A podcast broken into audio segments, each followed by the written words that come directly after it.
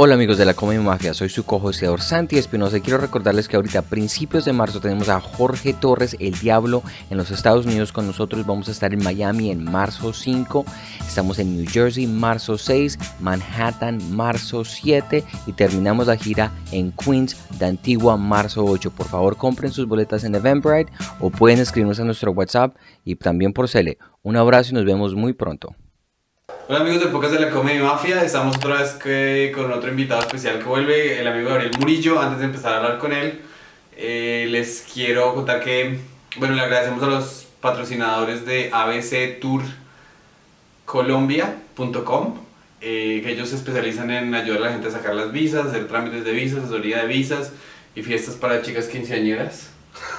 si, si quieren mandar a la niña a hacer un viaje de quinceañera, pues les pueden contactar a abctourcolombia.com.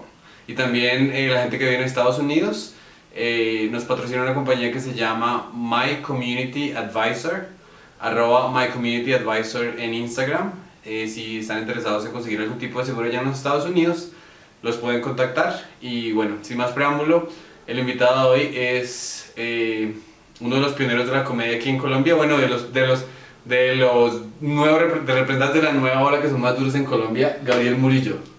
Todo lo que dijo es una mentira, lo acaba de decir Pedro. ¿Cómo se autopresentaría usted?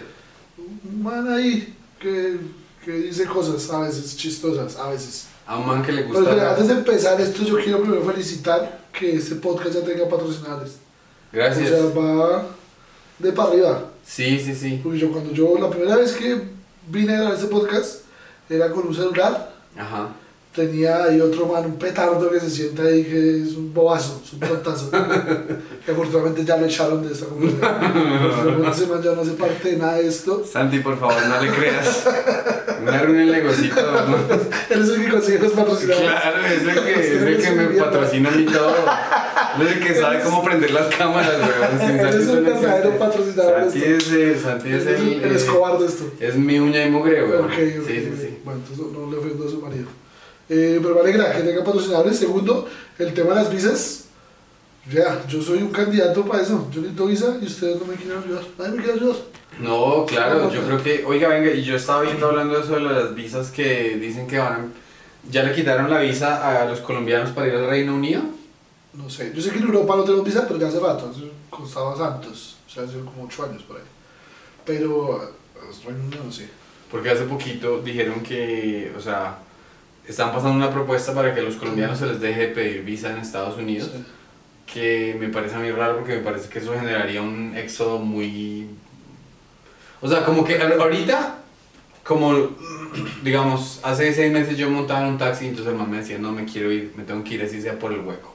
Cuando uno no puede ir, la gente dice, no, estoy tan desesperada que me quiero ir. Pero ¿usted cree que pasaría si nos quitan el requerimiento? Yo, creo, obviamente la- hay una tanda de primero que, que es toda esa gente que dice eso, pero cuando se den cuenta que, que ir allá tampoco es que se le cambie usted la vida en dos días, sino que hay que ir a trabajar y a comer mierda ya duro. Igual la gente se devuelve. Yo no creo que sea tan trágico. O sea, obviamente pues va a haber una primera masa de personas que va a pasar eso, pero ya después va a muy normal. Usted sabe que la gente siempre quiere ir donde le dicen que no.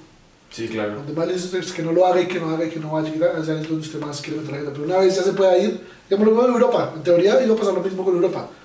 ¿Y qué pasó? No pasó nada. Porque igual para ir allá se necesita plata también. O sea, no es que le quiten la visa y ya usted pueda ir a hacer qué si, no, si se gana un mínimo. O sea, tampoco puede ir.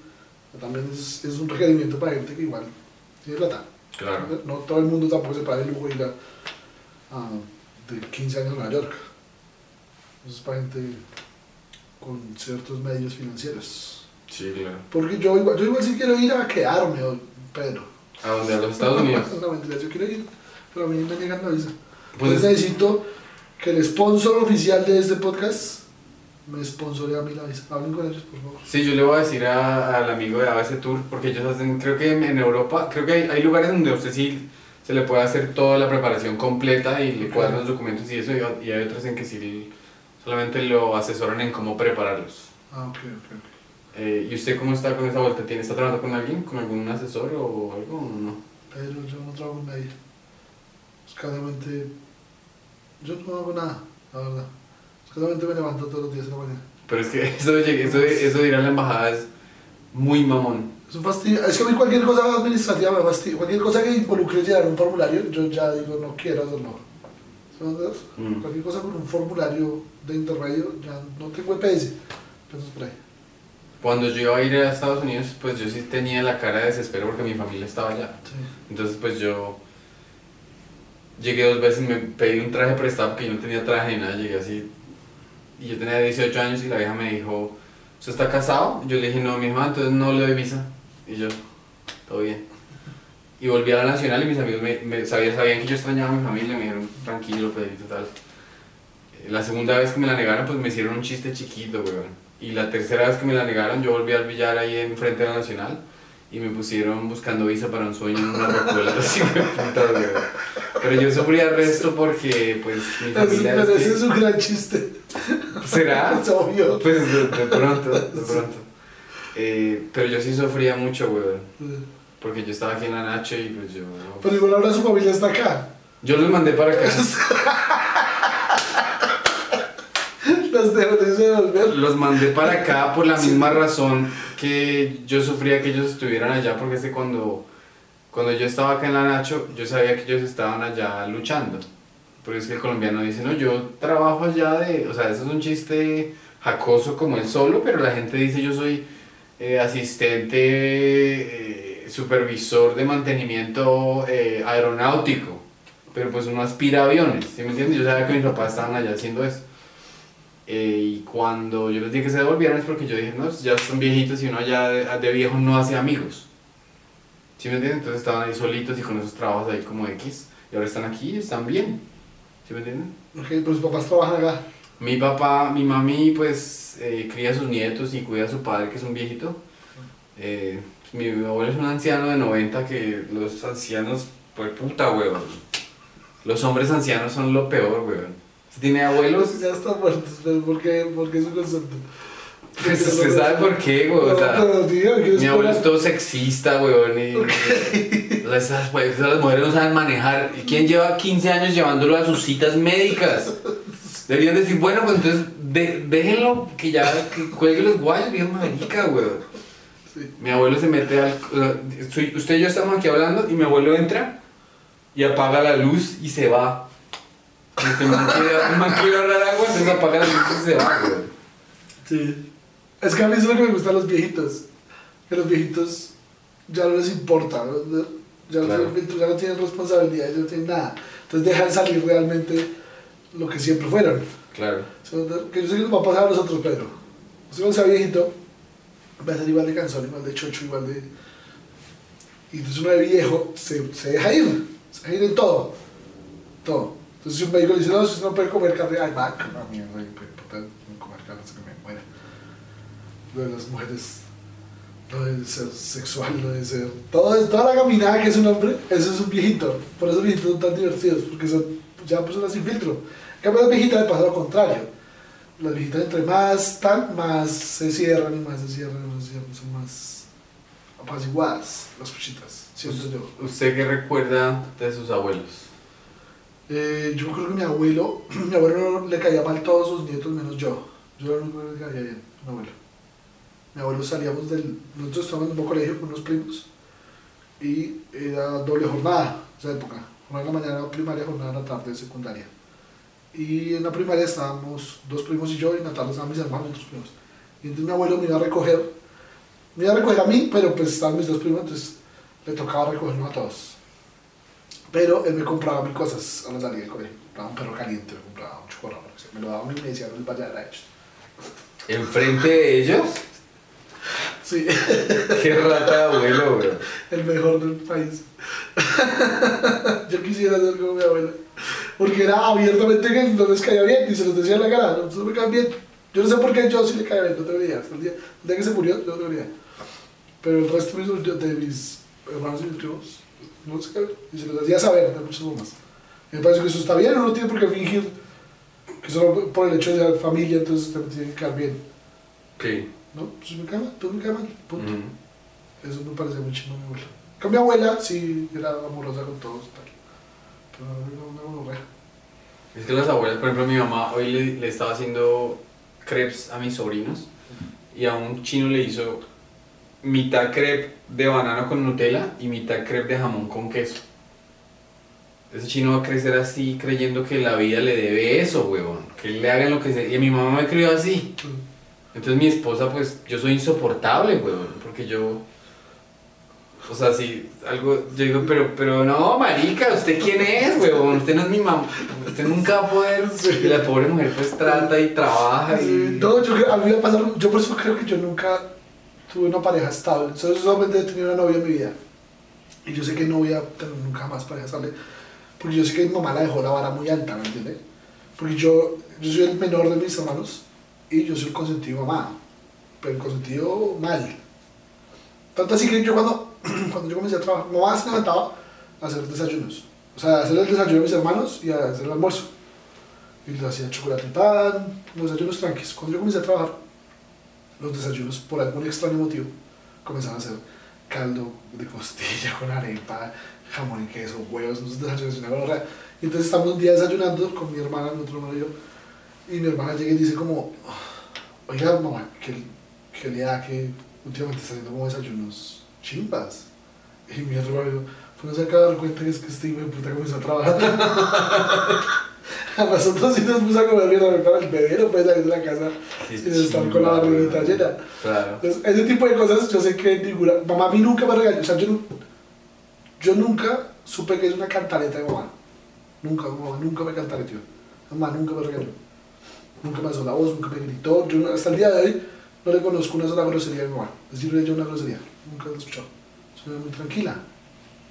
Eh, Por eso, entonces uno cree, o sea, es que uno, uno, uno crece creyendo que las mujeres no cagan. sí. O sea, por ejemplo, yo sufro cuando sí, mi- mamá no caga. Yo sufro cuando mi mamá estornuda, no, mi esposa estornuda o caga, Sí. porque si mi esposa, bueno, no, perdón, no es que tampoco, es que, Háblale, no, mi esposa va a ver esto. Santiago, No, porque- Santiago, eso lo cortamos, No, Santiago. porque mi esposa, mi esposa estamos bravos, entonces no puedo hablar de eso. En serio, yo veo una mujer eructar, o cagar, o sonar, o, o, o estornudar, y yo digo, no. Y yo le estaba diciendo a mi esposa, le estaba a mi esposa, es que mis papás fueron muy raros porque, porque yo viví con ellos como 18 años, y ellos, los manas siempre salían del baño, y a mí nunca me olía a mal, huevón. Y me dijo, mi esposa me dijo, no sea bruto, usted está acostumbrado al olor a mierda de su familia, pero no creo, huevón. No, pues a- hablando de eso, yo nunca le escuché a un pedo, por ejemplo. Por eso. O sea, es, es muy raro. Ento- pero a usted, Sí. pero entonces Y cuando no uno le pasa, y y a usted le ha pasado con parejas así como cosas que la vida se tira un peo y... No, ¿Usted está creo que- asquiento con esas cosas o no? No, no, porque yo soy bien puerco con esas cosas. ¿Sí? ¿Usted le da risa eso? Pues sí. Por Sí, ejemplo, yo no tengo problema que, que, que se tire un pedo, pero me parecería asqueroso. por ejemplo, yo escuché en un podcast que dijo Mark Norman que Louis C.K. se lo llevó a... a entonces estaban parchando en un hotel así todo lujoso y tal. Entonces Norman llegó a parchar en el este de Louis y entonces estaban hablando y, y Norman dijo... Y Louis le dijo, marica, sálgase de mi cuarto, no sea cochino, huevón. Yo también, yo soy así con los peos, yo no estamos en, o sea, si estamos en su carro, pues me toca montarme el peo, pero en mi casa no se venga a tirar peos, huevón. Pero yo, ¿por qué? O sea, ta- o sea, no es para tanto, tampoco es un pedito. Es Porque yo que- de tirarme pedos en casas ajenas, eso no importa. Y, y se lo anuncio, o sea, digo, me cagué, o me tiré un pedo, o hago algo chistoso, o me lo tiro escandalosamente chistoso. ¿no? ¿verdad? O sea, para que se note que fui yo. O sea, a mí me gusta esconder los pedos. Sí, yo creo que es un, yo creo que es una, una esta de, de creerme muy, o sea, no, es una vaina de, de psicología, de control, de Sí. que yo considero que es respetuoso, Ok. echarse un pedo. Ok. Bueno, pues ahorita vamos a tirar un pedo aquí su podcast. para Bueno, pues aquí afortunadamente, afortunadamente está abierto. No, pero por ejemplo, antes de que usted viniera, yo recogí la basura, Sí. saqué la basura No, del yo también hago eso, yo también hago eso. Yo intento no, o sea, no, no tener mucha mugre en la casa, cuando, sobre todo cuando viene una visita. O sea, cuando, cuando viene una visita cuando viene a trabajar también. Claro. Digamos ahorita que mi apartamento estamos haciendo lo de la serie animada. eh, entonces, pues yo entiendo que es el espacio de trabajo, pues el espacio de trabajo hay que tenerlo medianamente limpio. Yo antes era muy organizado, pero desde hace unos años para acá me volví muy flojo para, la- para hacer oficio. Da pereza, o sea, ya literal, antes no me pereza, antes yo barría, trapeaba, lavaba platos y todo. Ahorita me da pereza, me da pereza oficio, o sea, ya saber que lo tengo que hacer me da fastidio. como no, no quiero hacerlo, pero quiero hacerlo, es una vaina rarísima. Eh, Pero usted tiene, por ejemplo, alguien que viene que le haga en el apartamento. De hecho, ahorita está haciendo un chiste con eso, porque hace una semana fue la primera vez que contraté a alguien para hacer aseo. Entonces el chiste es toda la historia del por qué llegué allá y qué pasó ese día y tal. Me parece a mí, de hecho es el último chiste, el chiste más reciente que tengo, pues el chiste más reciente que escribí. Es ese. Y ha funcionado las tres veces que lo he probado, ha funcionado. Eh, pero sí, la respuesta es hace una semana, la primera vez que contraté a alguien para hacer Luis. A mí, us- ¿usted alguna vez ha tenido, o sea, por ejemplo, cuando yo vivía en Duitama, eh, pues yo era virgen y yo era nervioso con el sexo, yo tenía 16. O sea, ¿a los cuántos años culé por primera vez? Los 16. Ojalá. Pero, pero 20. con prostituta.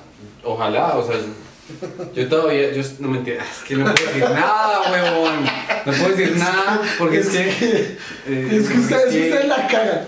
Yo tengo un ¿Por amigo, qué? yo tengo un amigo que no voy a mencionar nombres. Tengo un amigo que yo le he dicho a él, vea, parce, cuando usted se divorcie, usted y yo vamos a hacer el podcast más chimba en Latinoamérica. Porque si puta es un monstruo. Dígame la inicial del primer No, nombre. no le voy a decir nada. Me lo dice después, cuando paguemos esta mierda. Eh, pero entonces el problema es que él no puede decir nada porque está casado. Entonces no puede decir nada porque no puede. Yo cuando no estoy peleado con mi esposa puedo decir lo que quiera, Ah, ok. porque ella me da permiso de todo. Pero, ahorita cualquier cosa que yo diga va a usar, ser usada. De hecho, yo, Sí. esto sale el domingo, sale este domingo. Y yo llego el domingo a la casa, entonces el lunes me da un mierdero más horrible. Y es, por ejemplo, yo estoy peleado en mi casa em, por culpa de mi esposa y yo duermo en el cuarto de los perros, weón. Eso no es justo. ¿Por qué? Porque eso es la vida que usted se elige. Cuando usted dice, eh, quiere ser mi esposa, esa es la vida que usted elige. Usted elige ser el segundo ahora. Está- Cuando usted es el no. novio, cuando usted es el perdón, es que te- estoy mal. Sí, sí, digamos. sí. No, perdón. Perdón a toda la teleaudiencia. Todo bien. Eh, cuando usted es el novio, usted puede ser el primero. Pero cuando usted es el esposo, le toca ser el segundo. Hoy en día. Antes, usted siempre va a ser el primero. Pero hoy en día le toca ser el segundo. Entonces pasa ese tipo que Tiene que ir a dormir a otro lado. Porque si no, es un problema más de puta todavía. Sí. Entonces le toca aguantarse. Esa fue la que usted eligió. Cuando usted se puso en una rodilla y levantó sus manitos y puso así el anillo, usted eligió esa vida.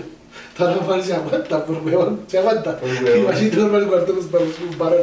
Yo le propuse a mi esposa en unos chores toñeros. Estábamos en Cartagena y yo, yo no soporto el calor. Entonces me imagino que para ella ese día fue bonito. Y, eh, o sea, eh, sí, eh, había una. Por fortuna, fue en un restaurante llamado La Marea en Cartagena. Que había. O sea, estábamos al pie del agua y enfrente se veía el castillo. Entonces iba pasando como un, un este y cuando salió el man con la champaña, le hizo así, ¡puf! le quitó el corcho y la gente se paró así a aplaudir, salió una vieja violinista tocando Ed Sheeran y pues o sea, digámoslo, aquí en récord dejo que yo me esforcé meses y meses por... O sea, pero cuéntame la Se historia. Por eso, cuéntame la historia. O sea, ¿cuántas historias en el podcast? No. No, Pues, pues cuéntame la historia desde el principio, desde, desde el día que usted dice la por, por el matrimonio. Usted dice, hoy, bueno, esto, esto hoy es- por yo creo que ella lo sabe, yo creo que ella lo sabe, no, o sea, ella me dijo un día a mí, tú eres mi persona, me lo dijo un día. Sí. Y yo le dije, gracias. Porque es que yo... En, en español en inglés le digo gracias. No, en inglés le dije, le dije, thank you. le dije, Thanks. Chimba. Sí. Porque mi esposa es una calidad de persona, es una chimba de persona, es una persona muy inteligente, es una persona muy linda que me parece divina. Yo dije, pues si no es con ella, no es con nadie. Pero yo le había dicho a ella desde que nos conocimos que a mí la monogamia me parece muy raro. Me parece re raro. Y un día dijimos, todavía mi esposa me dijo, estamos en una relación muy chimba. Y, te- y yo te había contado que yo soy bisexual. Entonces, mm, es- estoy dispuesta a que intentemos. Abrimos una aplicación que se llama Field, F-E-E-L-D, que es para gente que hace citas de manera no tradicional. Y nos salió un cacao, haga cuenta, un- como una, de 1,90. Es que no sé, ahorita le muestro una foto, pero un cacao. Y mi esposa dijo, esa vieja debe estar por allá en Nueva Jersey, o debe ser un chat, un, bot ahí de mierda. Pero mamemos, me deja ver qué dice. Y la, la vieja veía una cuadra de nosotros. Salió con mi esposa, yo me fui a Arizona a hacer un show, yo le dije a mi esposa, no cancelemos, ve tú fresca. Salieron, hicieron hasta para vender, me mandaron como foticos, cero, no foto X, X, triple X, sino fotos normalitas. y yo, qué lindo esto, mi esposa está, está gozando y yo allá haciéndome la paja, pues feliz, imaginando, Obvio, esos imaginando lo bonito, sido muy ricos, sí. Imaginando lo bonito. Y entonces la semana siguiente llega este cacao, yo la veo en vida real, sea, Y yo digo, pues va a ser raro porque la vieja le gusta es mi novia. Yo algo, güey, yo sobro aquí. Y yo haciéndole charlas, ¿no? Yo soy malísimo para... ¿Y a ti qué, qué películas te apasionan? O sea, y la vieja así como que, ajá, pero la vieja era echándole ojo a mi esposa. y Yo, yo hasta aquí no hay que hablar. Bueno, entonces que fue una rasca tremenda y nos echamos, nos pegamos un trío. Y la vieja se fue y yo le dije, casémonos. Fue el motivo. Fue el motivo. O sea, ese fue, el, ese fue el, como el, el- Sí. ese fue como el, sí, el, el- el catalizador. catalizador, pues. El catalizador. sí. Que pues ya que lo estamos hablando, si usted fuera un psicólogo, usted me estaría diciendo, usted es un borre marica, ¿no? Querido, chapó. Sí, sí, Chapó ella. Sí, claro, claro, claro. ella. Claro, claro que sí. Porque después de eso, ¿cuántos tres pasos han hecho? Eh, como tres fallidos. Ah, ok. Porque, se, se porque acaban en... Sí, claro que se ha intentado, se ha intentado. Fa- Factores psicológicos complicados que hacen que... Pues es que, o sea, hay que entenderlas por el lado de ellas. Porque, digamos, eh, si usted fuese el... eh, si usted, y, y llegue, y llegue, por ejemplo, el Tino, weón. Claro. Y usted todo, no. Entonces eh, entra el factor de que ella se va a comparar con la persona, etcétera, etcétera. Claro, etcétera. claro, sí. Sí, ahí es un poquito más difícil, sí. Pero entonces, en esa época, cuando yo le propuse, cuando yo le propuse matrimonio, yo todavía trabajaba de intérprete. Ahora yo soy el que gano más plata, que me la va a quitar si es que nos divorciamos. no, mentiras, mentiras. Es que imagínese uno divorciarse en Nueva York. Muy A ver, caro. si, si si yo me llego a divorciar en Nueva York, me toca abrirme en mi apartamento, seguir pagando la mitad del arriendo e irme a pagarme un estudio de 2.500 dólares del tamaño de esto. Sí. Mucho, o sea, Claro, porque es que las leyes. Aquí el divorcio no es tan heavy como allá. Porque así toca usted seguirle pagando manutención a ella toda la vida, ¿ves? sí, yo, pues yo creo que con ella, o sea, la verdad, la verdad no hablemos de, la verdad, mejor dicho, ¿cómo le explico? Es que yo no puedo hablar de eso. No, no, estamos No, chimbeando. no, no, no, yo quiero, es que ya no yo no iba para allá, yo quiero saber la historia. lo- cuando, lo usted, gracioso. cuando usted comienza a planear, pero ¿qué es lo gracioso? Lo gracioso es que el día siguiente ella me prestó plata para el anillo. O sea, este, este, man, este man me va a sacar el culo y la vieja, la vieja me, me mostró un anillo así todo, un anillo bastante humilde. Para- o sea, porque allá las viejas piden anillos re caros, pero mi esposa no es materialista. Me dijo, mira este anillo. Y yo no tenía ni los 400 dólares, yo no los tenía. Y ella, te los presto. Y yo dije, esta vieja no me tiene fe, güey. Sí. Para prestarme la plata del anillo, esta vieja no me tiene nada de fe. Y eso fue la historia. Por eso no, pero. Pero ella ya sabía que en Cartagena usted se iba a arrodillar, que o sea, aquí iba a ser la oficialización. Pues sí, obvio, porque Ya íbamos está. para Colombia, entonces Ah, ella ok. cada, pues cada esquina, que, o sea, la vieja comía helado, pero cuidado. comía el comía el cono así como que, no me vaya a atorar, pero, porque no hay, no hay plato para dos anillos.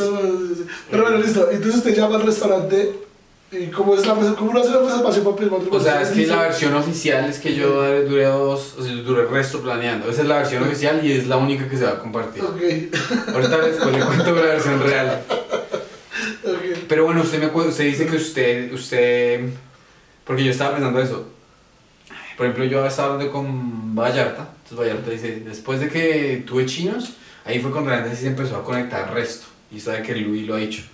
Que, la, que como que el man, eh, el comediante, la comediante, crece, crece, como que uno, si uno nunca tiene chinos y está siempre solito, llega solo como a un nivel de madurez. Por ejemplo, ¿usted cómo se ve si usted fuese a estar soltero por 30 años más? ¿Usted cree que usted eh, encontraría un tope de material que ya... Pues es que yo no, siento que sea un tope material, sino siento que es más por el tema de la madurez que decía señor. O sea, yo siento que, que igual tener una familia es una responsabilidad, ¿me entiendes? Lo que siempre ha dicho Luis, ya usted ya no, ya usted vale verga. Sus necesidades, sus miedos, sus preocupaciones valen verga. Usted ya tiene que alimentar a una criatura que está ahí y que lo necesita usted por los próximos 15 años, 18 años. Sí, no, necesita. 18, 40, weón. Yo, Exacto. Lo mamá, yo la llamo todavía, marica, mamá, me estoy peleando con mi esposa. Y mamá me dice, no se vaya a hacer arrestar. A lo bien, lo mismo que usted usted es muy fuerte y ella es muy flaquita. Entonces, Eso debe ser respetar. eso. Entonces, es, es- ya es salirse usted de su, de su ego como persona y de su narcisismo como persona y dejar de vivir la vida por usted, ya usted comienza a vivir la vida por alguien más, de verdad. Cuando usted tiene una esposa, una novia, uno sigue siendo lo mismo, porque hay una responsabilidad, pero no es una responsabilidad tan grande, no es, ella no depende de usted. Es una persona independiente que trabaja y sale y hace lo que da la gana. Usted decide compartir su vida con otra persona, es distinto. Pero ya un niño, o un hijo, una hija, ya es otra cosa. Ya es literal vivir su vida. Ya usted, no, ya usted las decisiones que toma ya no las va a tomar por usted, sino por otra persona. Entonces, digamos, tengo un show en Nebraska, pero es el día de cumpleaños de mi hija. Pero es que el show lo pagan a 70 mil dólares. Pero es que el cumpleaños de mi hija, ¿qué elige usted? Pues, me quedo con el cumpleaños de mi hija. Sí. Ese tipo de decisiones, y ese tipo de decisiones lo enseña usted a madurar. O sea, ese- yo creo que eso sí lo hace usted madurar, sí o sí. Que no creo que sea el único camino. Hay muchos comediantes muy tesos que siempre estuvieron solos, no tienen hijos. Mm, Stanhope. Stanhope, eh, Attell, eh, no sé si Norm MacDonald. Norm MacDonald, sí, es man, creo que siempre solito. Sí, sí, hay muchos, haber muchos casos de muchos que no, no necesitan tener hijos. Y tampoco el hecho de tener hijos es necesario hablar de los hijos. Yo, yo siento que Carlin No, nunca a marica. Seinfeld nunca ha hecho un chiste de mis niños. Ajá. ¿Se le ofrece una polo? Bueno, Sí, siga, lo, lo sigo escuchando. Seinfeld nunca, hay gente que nunca, nunca sí, nunca he mencionado. eh, menciona su vida personal, ¿no? Bastante, Exacto. bastante interesante eso. Eh, Eh, Pero entonces, ¿cuál es su filosofía de, o sea, digamos, espera, espera, llegue acá y sigo hablando tranquilo. Un saludo para Santiago. Santiago. Eres la máquina que mueve este motor, Santiago. es que Santi yo me lo quiero. Sin ti esto no sería posible. Sin eso no existiría. O sea, digamos, ¿cuál es su filosofía de... ¿Usted cuántos años tiene? 30. 32. 32. Yo cuando tenía 32 yo decía, "Mira, yo no me caso ni nada. ¿Usted apuesta que usted nunca se va a casar ni va a tener chinos? Voy a hacerlo. Gracias por venir, usted cansado, fin de semana agitado y todo, igual vino a... Técnicamente yo no sabía que me grabar podcast, pero yo creí que usted me quería acá para charlar. Yo siempre lo... Para charlar, porque esto era una amistad. Me haciendo la misma mierda. me doy cuenta que esto es solamente usted. No, puede hablar. No. Solamente usted me está usando, Pedro, y me hace sentir mal. No, no, No. no. divorciando usted, Pedro. No, la próxima vez que nos veamos nos vamos para comer. Por favor. Yo, por ejemplo, Vallarta en esta semana, yo voy a ir a comer con él Ah, mañana. claro, como es Vallarta, entonces él es conocido. No, Pero a mí solo es para, para, para usarme. tan marica. No, yo una vez lo invité a usted a jugar póker y usted fue, no fue. Pero es que estas invitaciones suyas también todas homosexuales. ¿A qué le gusta que le, a qué le, gusta que le inviten a usted? No, ¿Qué plan le gusta? A mí no- me invitan. No me gusta salir de la casa. La ¿Está mejor, la muestra de amistad de los dos puede ser que ustedes no me inviten a. Esa es la mejor forma de mostrar que somos amigos. Pero, por ejemplo, vea que mm, eso sí es verdad, weón. Porque es que uno de comediante se la pasas en la calle. Sí. Yo, por ejemplo, Fabricio, Fabricio Copano, este año hizo la labor de ir a janguear al Celar. Y y ahorita pues ya, ya lo van a recomendar. Ya hay dos personas con las que siempre parcha que lo van a recomendar. Y Fabricio a mí me escribe de vez en cuando. ¿Qué haces esta noche? Y yo, Jue puta, tengo shows de martes a domingo y ahora me voy a ir a, a sentar a la mierda con Fabricio, que me encanta. Una vez esté allá, Sí, sí, la paso una sí, chimba sí. y digo, marica, debo hacer esto todas las semanas. Pero qué fue puta fastidio. Oye, no, no, no, no, lo puedo haber descrito mejor. Una vez uno llega, es hermoso. El problema es llegar. O sea, el problema es esa hora y media antes de, de decir, "Ah, tengo que parar, tengo que bañarme. Ay, fastidio, no quiero ir. No quiero ir, no quiero Pues yo creo que una vez usted vaya a quedarse allá en los Estados Unidos un rato, pues por usted sí va a estar el- por el engome del parche. Es que el parche del Comedy Cellar sí es, el, es un parche distinto. Sí. O sea, por ejemplo, yo me presento en, en, en Broadway y en otros clubs en los cuales eh, el camerino es una donde ponen los petacos de cerveza y uno está mirando que no haya por ahí un ratón saliendo. Mientras que en el Comedy Cellar está uno ahí pues sentado y ahí está Mark Norman, Sam Morrell y pasa Schumer de vez en cuando y tal. Entonces el, Era- Y, y salta uno de mesa en mesa, de mesa en mesa, y puros comediantes de los más duros, entonces ya el parche es como que uno está ahí como que, sí, chimba. Bueno, algún día, Pedrito. Mm. Algún día. Sí, sí, sí, es que tengo, como dice Carlos, a los 30 minutos, ese interruptor lo reinicia. Ah, no, eso. Casi tecnología de... de- No, es que esto es. Entonces, es que ya están siendo patrocinados, lo mínimo es tener tecnología. Venga, cuando usted empezó con Ánimo, ¿tenían una cámara buena? ¿Una cámara ahí...? Eh, creo que era esa misma. Sí, Una Canon esas unas eh, eh, eh, 6, algo así. i7 Rebel, algo así. Algo así. ¿Y, te- ¿Y que tenían un micrófono boom o qué? No, nada. Micrófono en la cámara. ¿En serio? Como ¿Cuántos los capítulos de Con Ánimo grabaron? Como los varones. Muy bien, ¿cuántos capítulos de Con Ánimo grabaron con eso? 25 primeros. 25. Ah, Y eso, y eso es que la gente que... A usted no le escribe gente, oye, quiero empezar un proyecto, pero no tengo nada. Le preguntan, sí. y usted les dice, búsqueselas, huevón. Lo que tenga. Es que la gente tiene tantas excusas. Sí. Sí, es que no es, o sea, si usted, siempre lo he dicho, si usted quiere empezar algo y quiere que sea perfecto, principio necesita 5 cámaras, 80 luces, 4 micrófonos, primero nunca lo va a hacer, no va a tener nunca la plata para hacerlo. Y segundo, cuando lo haga así, o sea, si lo quiere hacer así desde el principio, usted no va a tener la experiencia para hacerlo así. Entonces le va a salir mal, porque usted no sabe eh, dónde poner las 5 cámaras, cómo poner las 80 luces, cómo poner los 4 micrófonos, no sabe, entonces los va a poner donde se le gana. Entonces, eh, todos esos recursos que tiene los va a desperdiciar porque no los va a saber usar. Entonces, usted quiere empezar algo, pues empiece pequeño. ¿Qué tiene? ¿Qué tiene? ¿Qué tiene para empezarlo? Tengo el celular, pues empiece con el celular. A la gente le da vergüenza, ¿no? O sea, la gente, digamos, dice, si es que si, si, si la luz me sale mal, si algo me sale mal, eh, entonces es como que tengo zapatos rotos o algo Sí. así. Pero Sí. no, weón. Es como digamos el tema de la animación. Eh, para mí el primer capítulo es horrible, o sea, hoy en día yo lo veo y digo, eso quedó re mal, muy mal animado. Pero yo sé que si no lo hago así, no estaría ahorita haciendo los que estoy haciendo mejor. Claro. ¿Sí? Y yo entiendo que ese es el proceso, o sea, hay que, hacer, hay que hacerlos mal, con lo, no necesariamente mal, sino hacerlos con lo que usted tiene, Con lo que más sabe, básico posible. Lo más básico posible, porque pues, no sabe nada más y no es eso, y no sé, no sé cómo más hacerlo en este momento. Pero si usted no empieza por algún lado, pues nunca va a llegar a nada bueno. Nunca va a llegar a hacer algo medianamente decente. Entonces, sí, consejo a la gente que quiere empezar algo, es háganlo y ya. Sí, vea, vea Los Simpson o vea los primeros capítulos de South Park. Exacto. Eso es, parecía ahí hecho a mano. Sí. Que sí, de hecho, de hecho. Sí, sí, sí. Ah. Y bueno, ¿cuál es su, entonces, ¿cuál es su filosofía de pareja? De- digamos, usted, usted algún día dice, yo sería buen papá o... No sé, pues yo siento que ah, yo siento que tener un hijo en este momento, una hija, yo quisiera tener hija, les digo. Mi filosofía en este momento vida es, si yo tengo una hija ahorita, no sería la tragedia del universo, no sería lo peor que me puede pasar. No quiero tener una hija, pero si llega a pasar, no sería una tragedia. O sea, podría sobrevivir. ¿sí? Eh, si usted me pregunta en 5 años, de pronto la respuesta es distinta.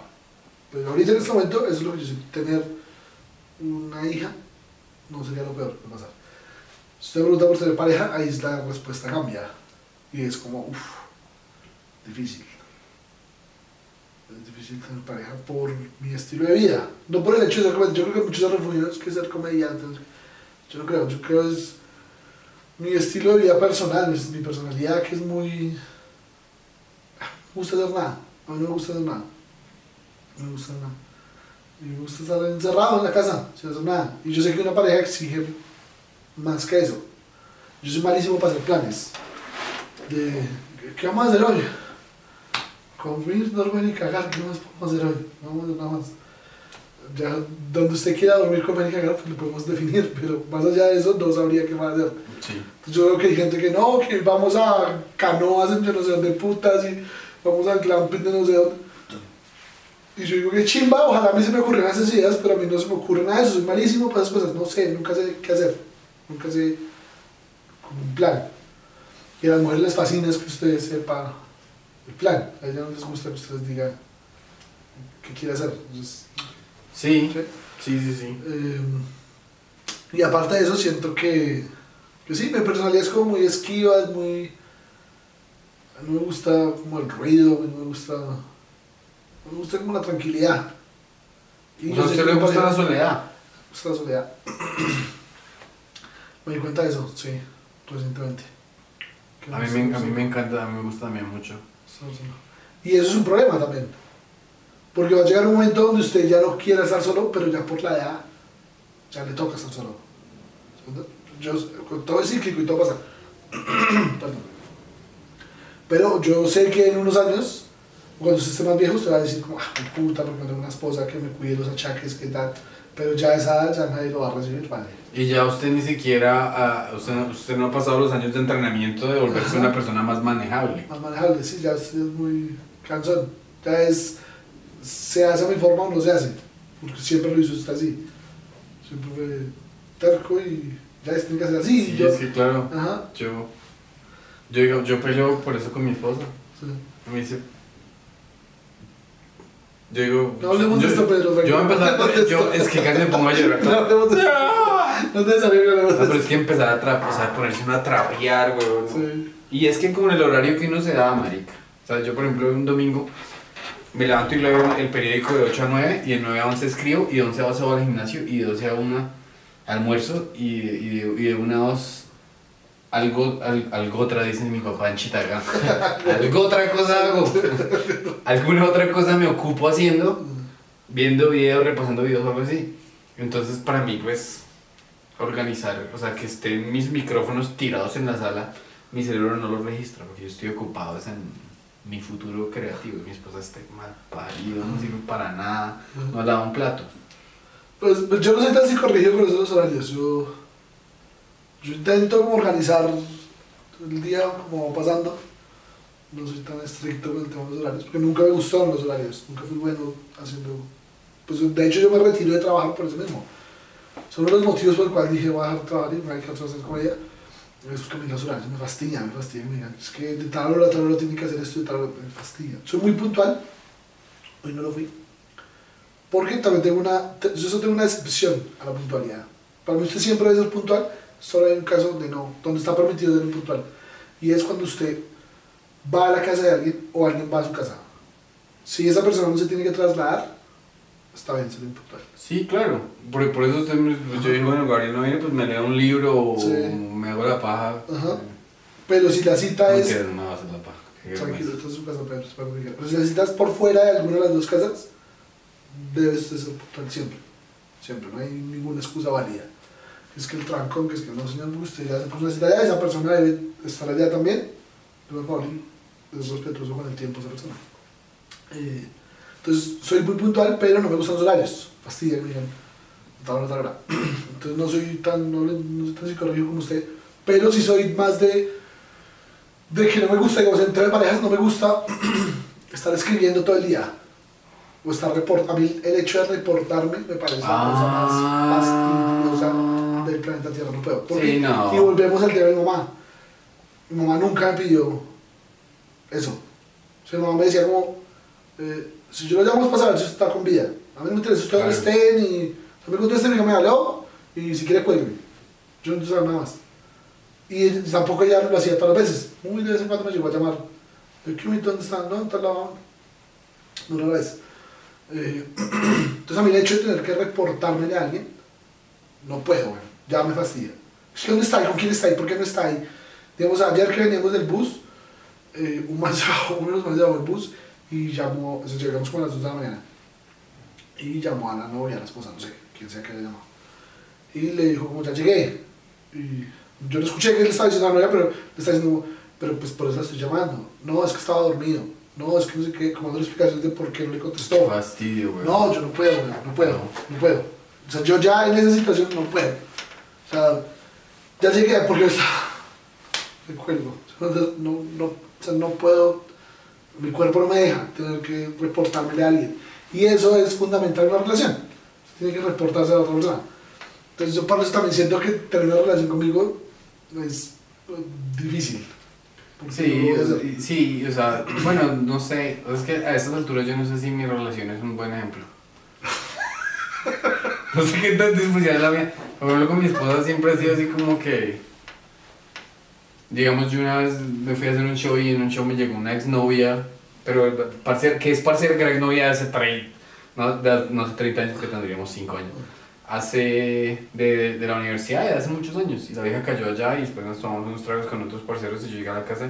Pero mi esposa estaba durmiendo, tranquila. Y el día siguiente me dijo dónde estaba yo. Pues a mí no me gusta decir mentiras. Pasé al apartamento de una exnovia y nos tomamos un porro con dos parceros que estaban ahí. Y vieja me, dijo, todo bien, yo le creo. Y ya. Pero sí hay veces que, por ejemplo, mi esposa y yo pasamos siete días seguidos, todo el día. Y el día siguiente va a trabajar y a las 10 y media me dice, ¿qué haces? Y yo, marica, respirando, aquí solito disfrutando esta hijo de puta soledad. Déjeme quieto. Sí, yo, yo, yo con eso podría, yo siento que no podría, no podría estarme reportando a alguien. Pero es, es, es que es muy, es- volvemos a en qué piensas, ¿no? ¿Qué piensas? Porque usted dijo, no es que el que preguntan qué piensas es marica. Pero de- depende, bueno, porque por ejemplo mi esposa es una persona muy, muy introvertida. Pero, pero, ¿bien especial? ¿Lo completo? Claro que sí, ya quiero, me ¿Qué le encantó, me encantó. Ahora hagamos, un- hagamos, yo quiero hablar del especial ya mismo, pero entonces hagamos un pequeño paréntesis. Cuéntenle a la gente del especial y de la gira para que sepan. Ah, ok. Eh, el último especial que saqué, el especial más reciente, que se llama ¿En qué piensas? Lo encuentra en YouTube.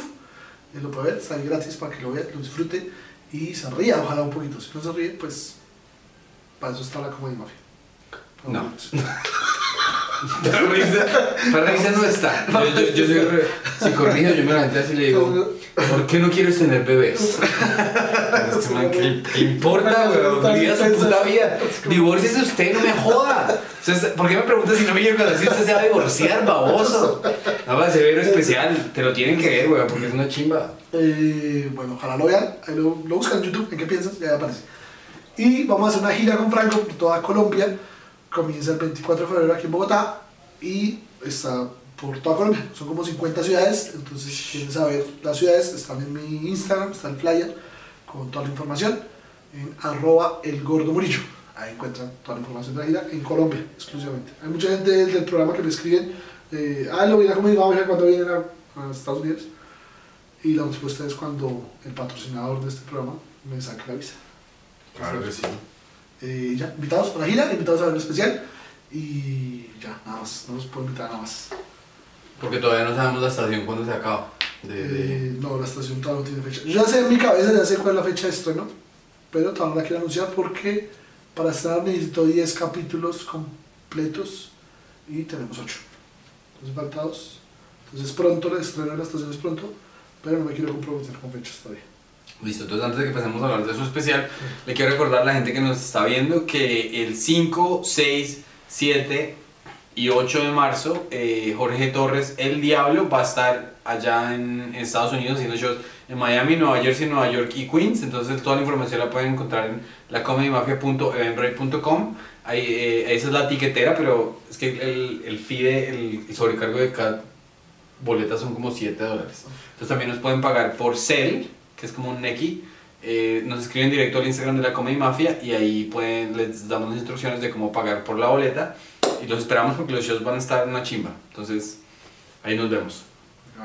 Eh, ¿En qué piensas antes que empezamos a hablar especial? Mi esposa es re introvertida, entonces yo le digo, ¿qué es?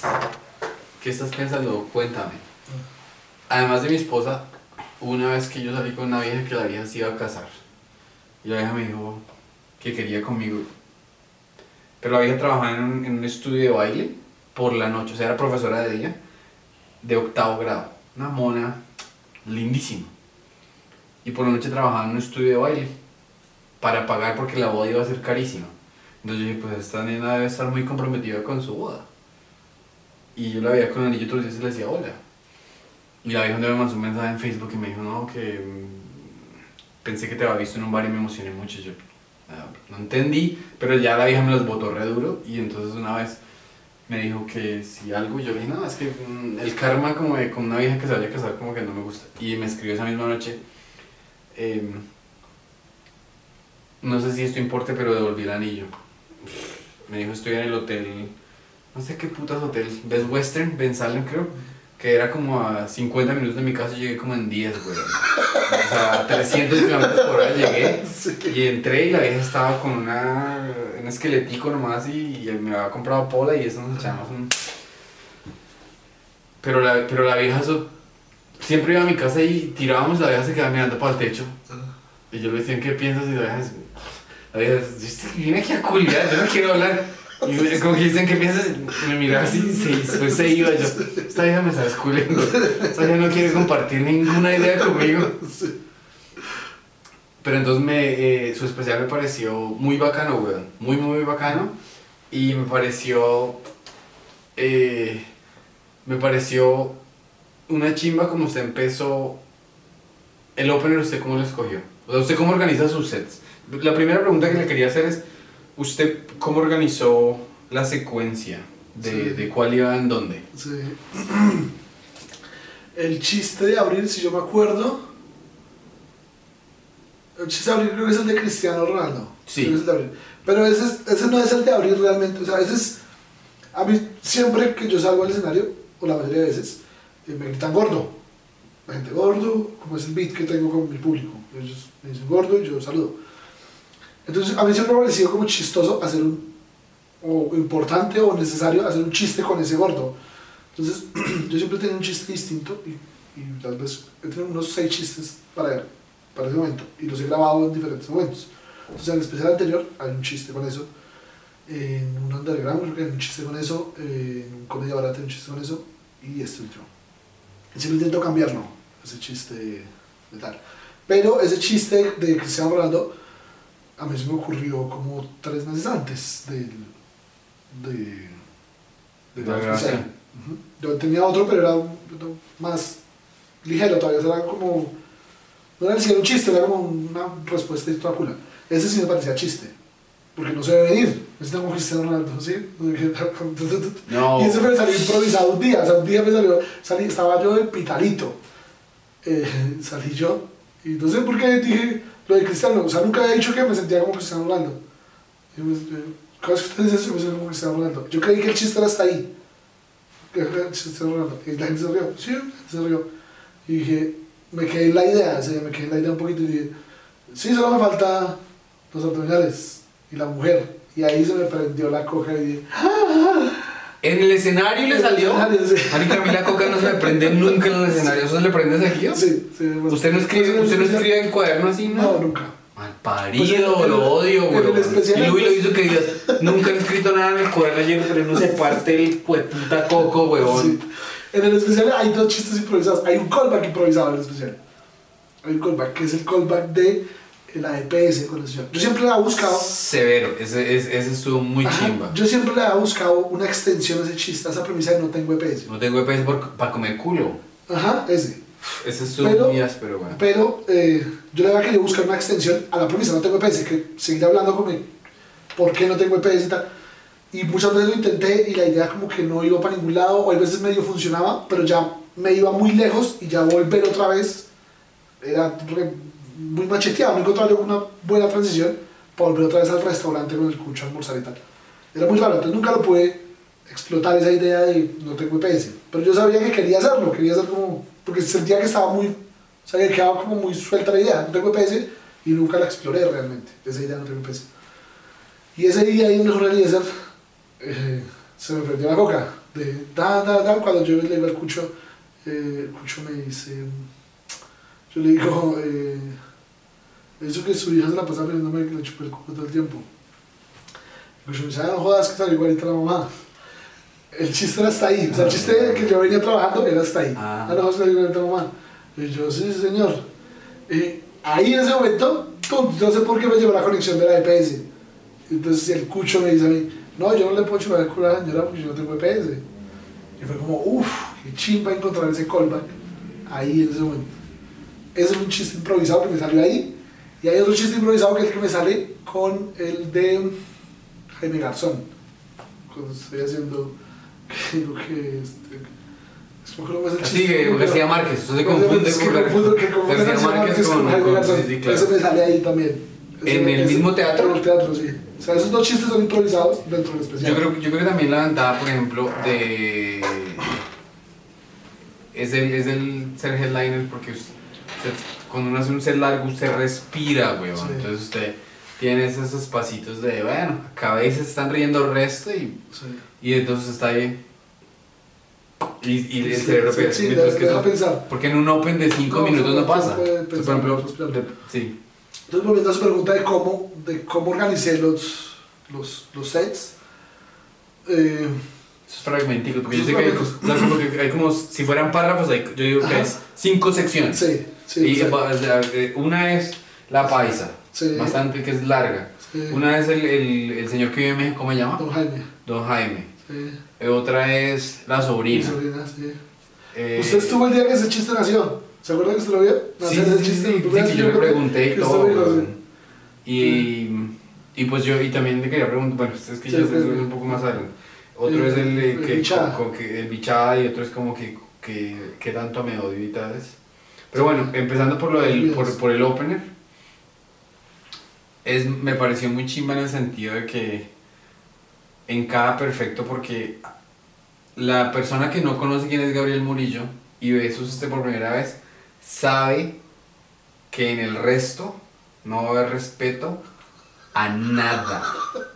Se está burlando de un, de, un, de un feto muerto, de un puto mierdo ahí que nació muerto y de el dolor, de, el dolor más horrible. Sí, O sea, está diciendo que de Shakira se muere al niño y usted es un chiste de eso. sí.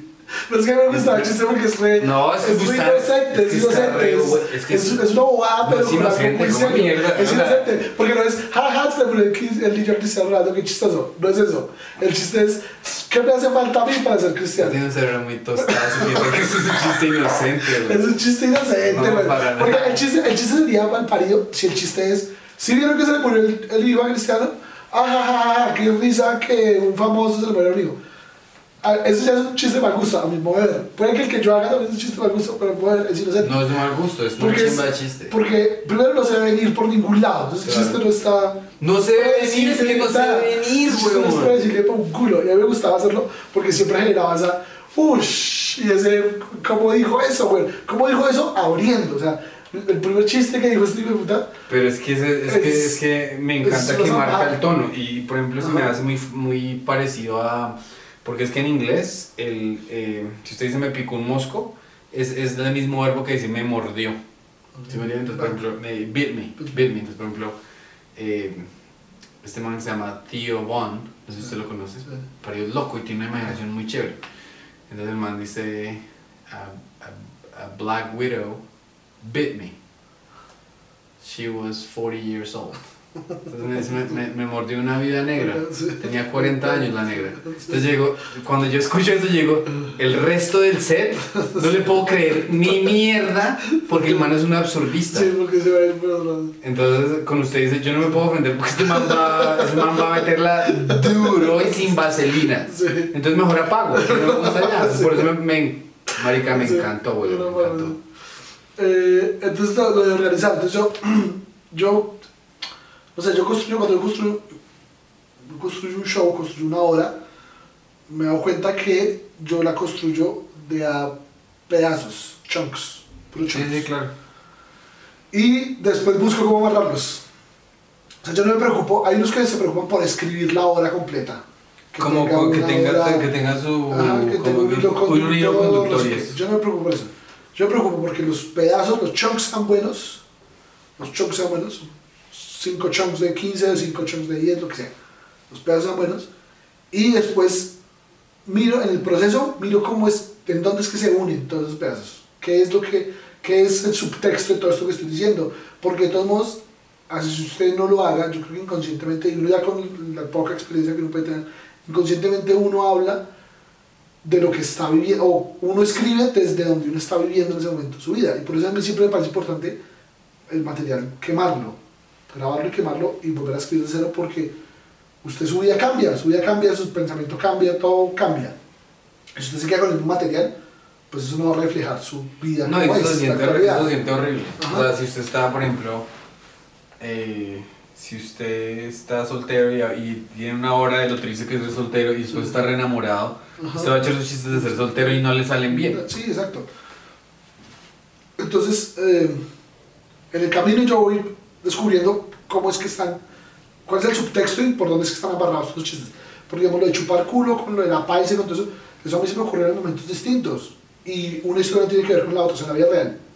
Ay, La, historia de los caballos, digamos, la historia de los caballos en la vida real ocurre sin Girardot con un man que nos invita a montar caballos después de un show. Eso tiene nada que ver con la paisa. Pero era más fácil, o más fácil, es mejor, en estructura es mejor siempre tener un conductor. Entonces, si yo llego y abro una historia y digo, la suegra paisa, no sé qué, y, después- y otra vez nos pasó que Girardo es volver a reiniciar otra vez todo Claro. el proceso, todas las llaves otra vez tienen que apagarlas y volver a aprender. Pero si yo le cargo esa historia otra vez al mismo personaje, pues estoy hablando de una sola cosa. Entonces, lo de los caballos me ocurrió de otra manera, y los caballos también. Yo me subo al caballo y pienso, oiga, tal, y se me ocurren los chistes del caballo. Y yo comencé a contar el chiste suelto, un chiste de un minuto suelto, no tiene nada que ver. Oiga, está montado el caballo, me sí, era puro chiste de open. Y ya lo contaba y funcionaba. Yo decía, pero esto no me sirve, para el show no me sirve porque eso no tiene nada que ver con nada. Una historia unos caballos, ¿en dónde la voy a meter yo? Esto no tiene nada que ver. Y un día por allá, no me acuerdo en dónde, haciendo el show, llegué a lo del almuerzo con el man, con el cucho. Entonces estaba almorzando con el cucho, ta, ta, y ahí dije, oiga, en el escenario dije, "Oye, ¿qué pasa si el cucho es el que me lleva a montar caballo? Y entonces ya ahí se alargó la historia.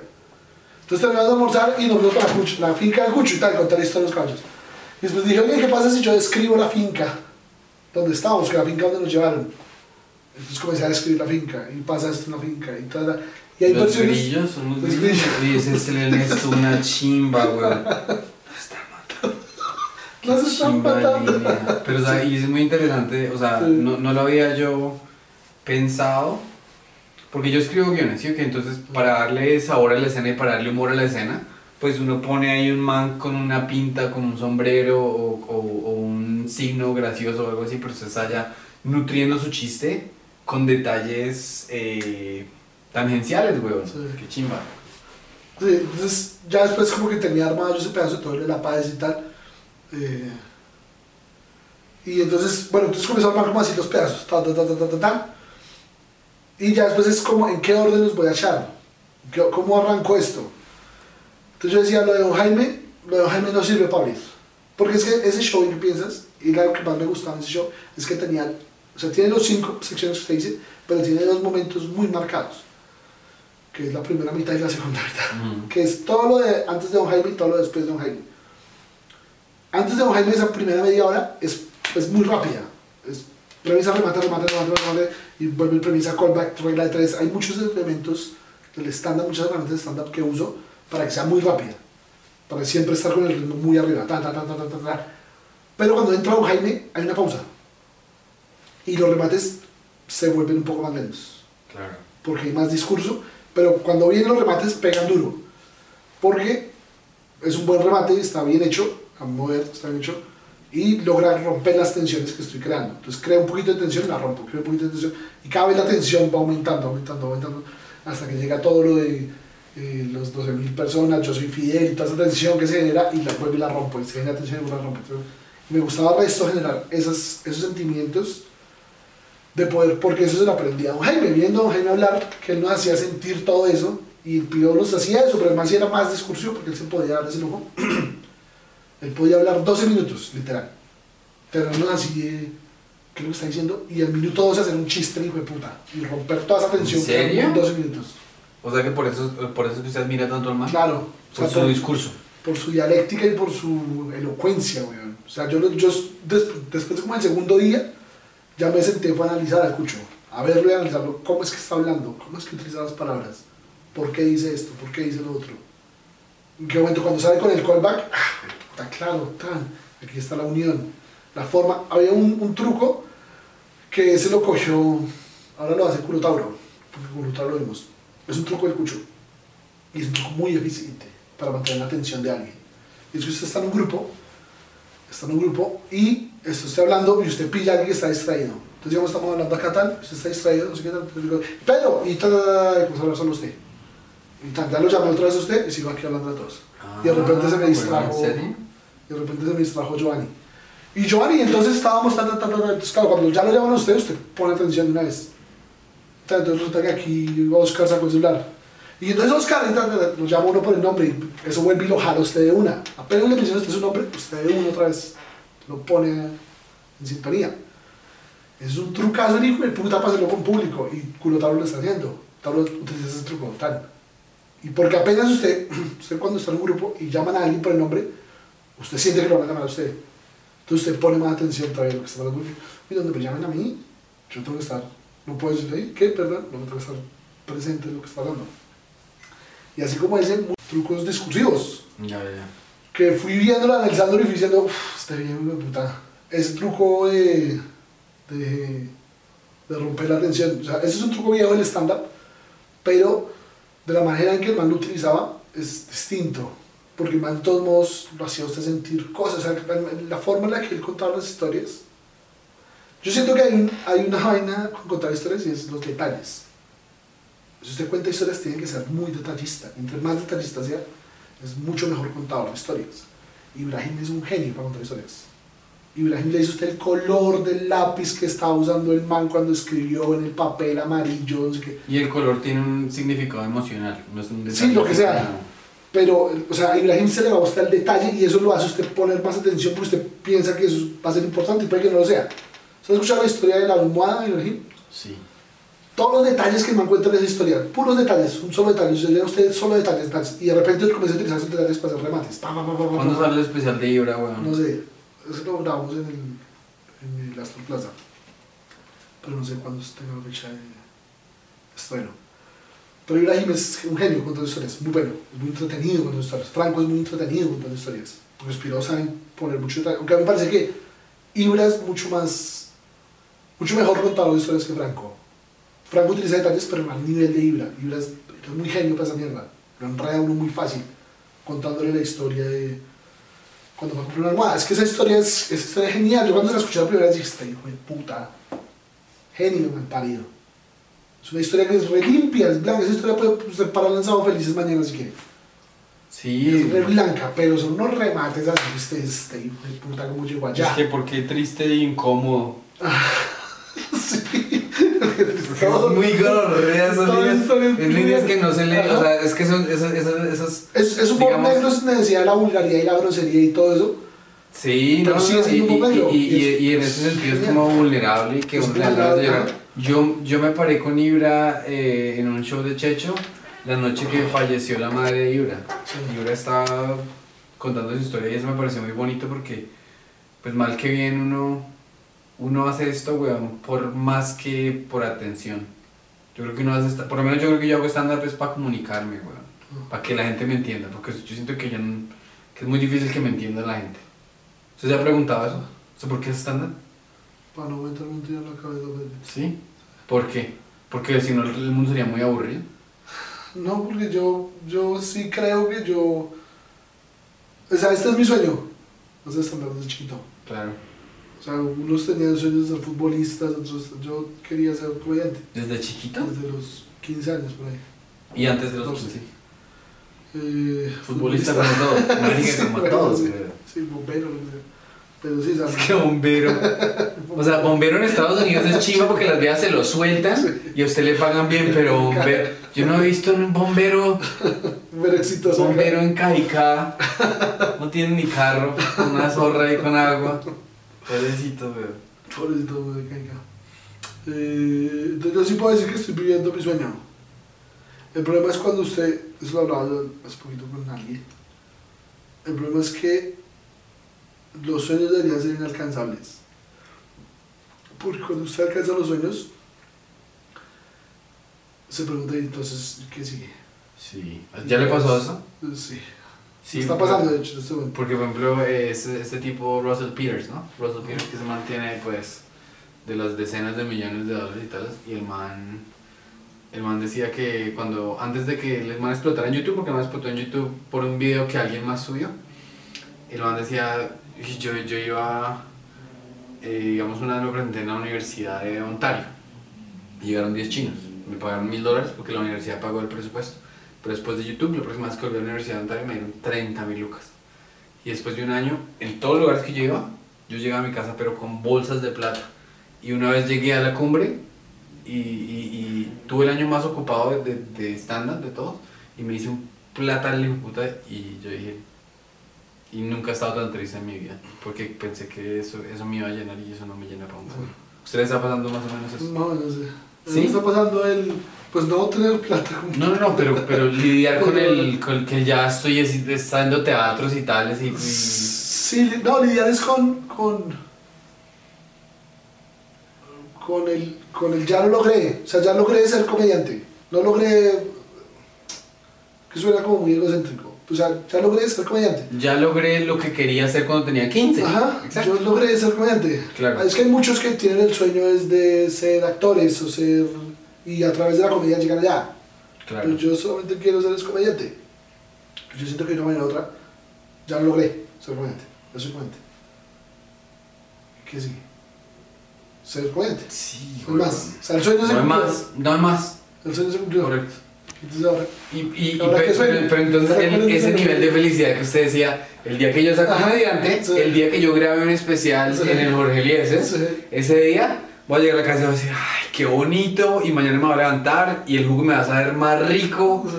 Y cuando la gente me salude y me, y, y- y me digan, Gabriel, te amo, te voy a decir, yo también te amo, amigo, pero qué mierda, no, huevón, no. No, el día que usted se baja de le hace, esa noche es. Es así. Y la mañana siguiente se La- levanta solo. El jugo le sabe mierda. Y Es se levanta re se levanta solo. triste. o sea, yo, yo no lo he... Ajá. Yo no lo he experimentado, yo no he experimentado. Pero yo, por ejemplo, que Fabricio hace viña un día, viña del mar, con frente de yo no sé cuánta hijo de puta gente, y el siguiente está en Nueva York diciendo, ¿y ahora qué hijo de putas? Porque es que hay, hay más que gastar, más niños vienen en camino y, y, yo no soy Woody Allen que tiene 10 películas. Entonces, es Pero un, lo es un mismo, pero, rollo psicológico muy raro. pero Woody Allen también dice, ¿y ahora qué? Ya hice 10 ya me comí a mi hija. Ya me, comí, ya me casé con mi hijastra, Ya, ¿qué que está re jovencita. Ya, ¿qué más puedo Me encanta. Yo siento que es un problema de, de, de la vida del humano como tal. Sí, no yo es creo un que problema sí. inherente a la comedia, es un problema inherente al, al humano. Me lo decía mi mamá ayer, me decía mamá, es que la gente no está satisfecha con nada. Si tiene una esposa linda, quiere la esposa del vecino. Si tiene una tractomula, quiere 10 tractomulas. Eso es un factor. Pero, es que, pero es que yo siento que es porque la sociedad nos enseñó que ser conformes está mal, que el conformismo está mal. Está mal visto ser conforme. Y yo siento que no, yo siento que está bien. O sea, es- está bien ser conforme cuando usted... Es que, es que raro defender a la conformidad. Pero es que estar conforme, o sea, estar conforme Pero- está bien. Por ejemplo, yo hoy estaba en Cajicá con un sobrino mío y entonces estábamos jugando fútbol con el chino. El chino me estaba explicando eh, quién es su equipo ideal y estábamos jugando fútbol y el sol estaba cayendo y estábamos corriendo y nos estábamos riendo de vez en cuando y tales. Y una parte de mi cerebro que dijo, esto es suficiente, weón. Esto es, esto es bonito y esto es suficiente. Entonces, desde que, haya un- desde que uno aprenda como a conectar al nivel humano y tales, yo creo que sí se puede. Yo creo que se puede lograr. Pero lo, también lo decía Rogan, que, y Joe Rogan, que lo escuché yo, y el man decía, para ser artista hay que tener un grado alto de insatisfacción para uno poder mirar al espejo y decir, yo soy malo, weón. Estoy, soy una hueva y necesito mejorar muchísimo. Para poder leer un guion suyo y decir, esto está horrible, Sí. tengo que mejorar esto. Sí, no, la autocrítica tiene que estar. La Si no, autocrítica tiene si que no, estar. lado. Si no hay autocrítica, no hay.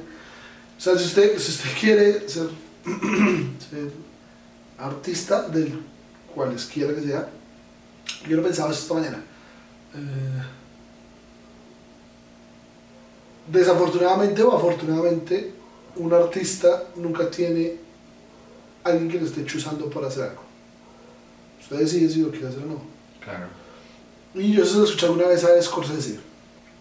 El man decía, si a usted no le apasiona hacer películas, o sea, si usted no piensa en hacer películas todo el puto día de su vida, todos los días de su vida, si usted no le enferma ver las primeras cosas que usted grabó, si usted, bueno, varias cosas, no haga esta mierda. O sea, porque esto tiene que ser su obsesión. O sea, para esto tiene que ser su obsesión, si no, no lo haga. Yo siento que pasa un poco con la comedia, con la música, con la pintura, con la escritura. Si usted no está obsesionado con eso, nunca va a lograr nada.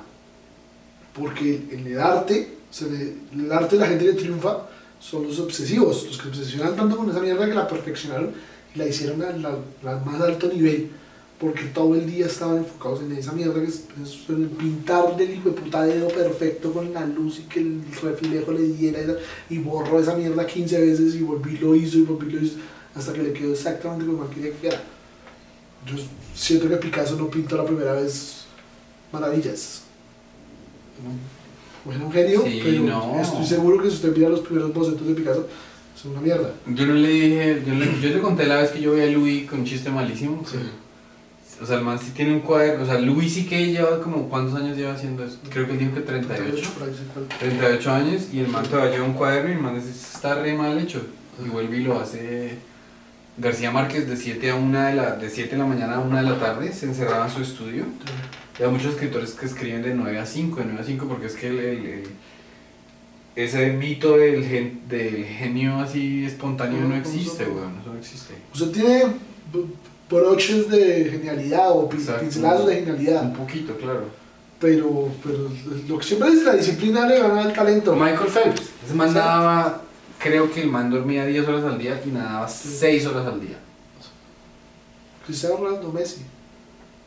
¿Usted por qué cree que esos dos hijos de puta nunca se lesionaron? ¿Y por qué cree que el resto de gente tiene dos, tres años buenos en El la Tino cima? Asprilla y Ronaldinho todos se fueron a la verga, weón, porque se pasaban hartando y culiando. Que está Lo, bien, lo, no boni- está mal. lo bonito del comediante es que entre más culé y más vagabundo sea más rico, weón. Le da mejor. Le va mejor, sí. Por eso yo leí esto. Por eso usted- Entre más bajo usted sea, le va mejor. Claro. Entre más disciplinado, le va peor. Pero pille que yo veo, o sea, yo digamos siendo una persona, yo soy casado y yo soy tranquilo, güey. Pero entonces veo amigos míos que, tengo un amigo que es todo pinta, un peruano que es así, que parece modelo italiano, y el man se va a Perú y, y se va a Europa y siempre es farra, farra, farra como a las 5 de la mañana. Y yo digo, qué chimba, y con nenas, siempre con nenas. Pero el otro día me dijo, ¿qué es burundanga? Porque creo que me emburundanga. Y yo, ah, ¿sabe qué? Yo mejor me quedo en la casa. esa vida es muy agreste, weón. O sea, Sí, yo me imagino que si yo me divorciara mañana, yo me volvería una. Y también tengo amigos que. Eh, Tampoco, es mierda, pero su personalidad no es así. Raro. Yo creo que si yo me divorciara, yo por lo menos. Es que yo ni siquiera he ido nunca un puteadero. Yo creo que me iría para Medellín y me alquilaba una prepago diaria por mes. No a pasar, pero- Seguro que lo hago un día y le, y le digo, no quiero, señorita. Señorita, eh, ¿qué libros te gusta leer? La dejan decir, marica, Sí. métame por favor, que a mí me gusta leer, me gusta esculiar. Y yo, no, me da, me da pena, me da gran pena. Eso no va a ser, eso no es personalidad. Eso son fantasías que usted tiene, pero eso no Fantasías de, de, de desahogo, de, Fantasías de desahogo, sí, pero eso no va a pasar. Su personalidad no es de estar en barras, de esas cosas. escribiendo, leyendo el periódico. Es. Ay, güey. Yo tengo un chiste de Cristiano Ronaldo que le quiero contar.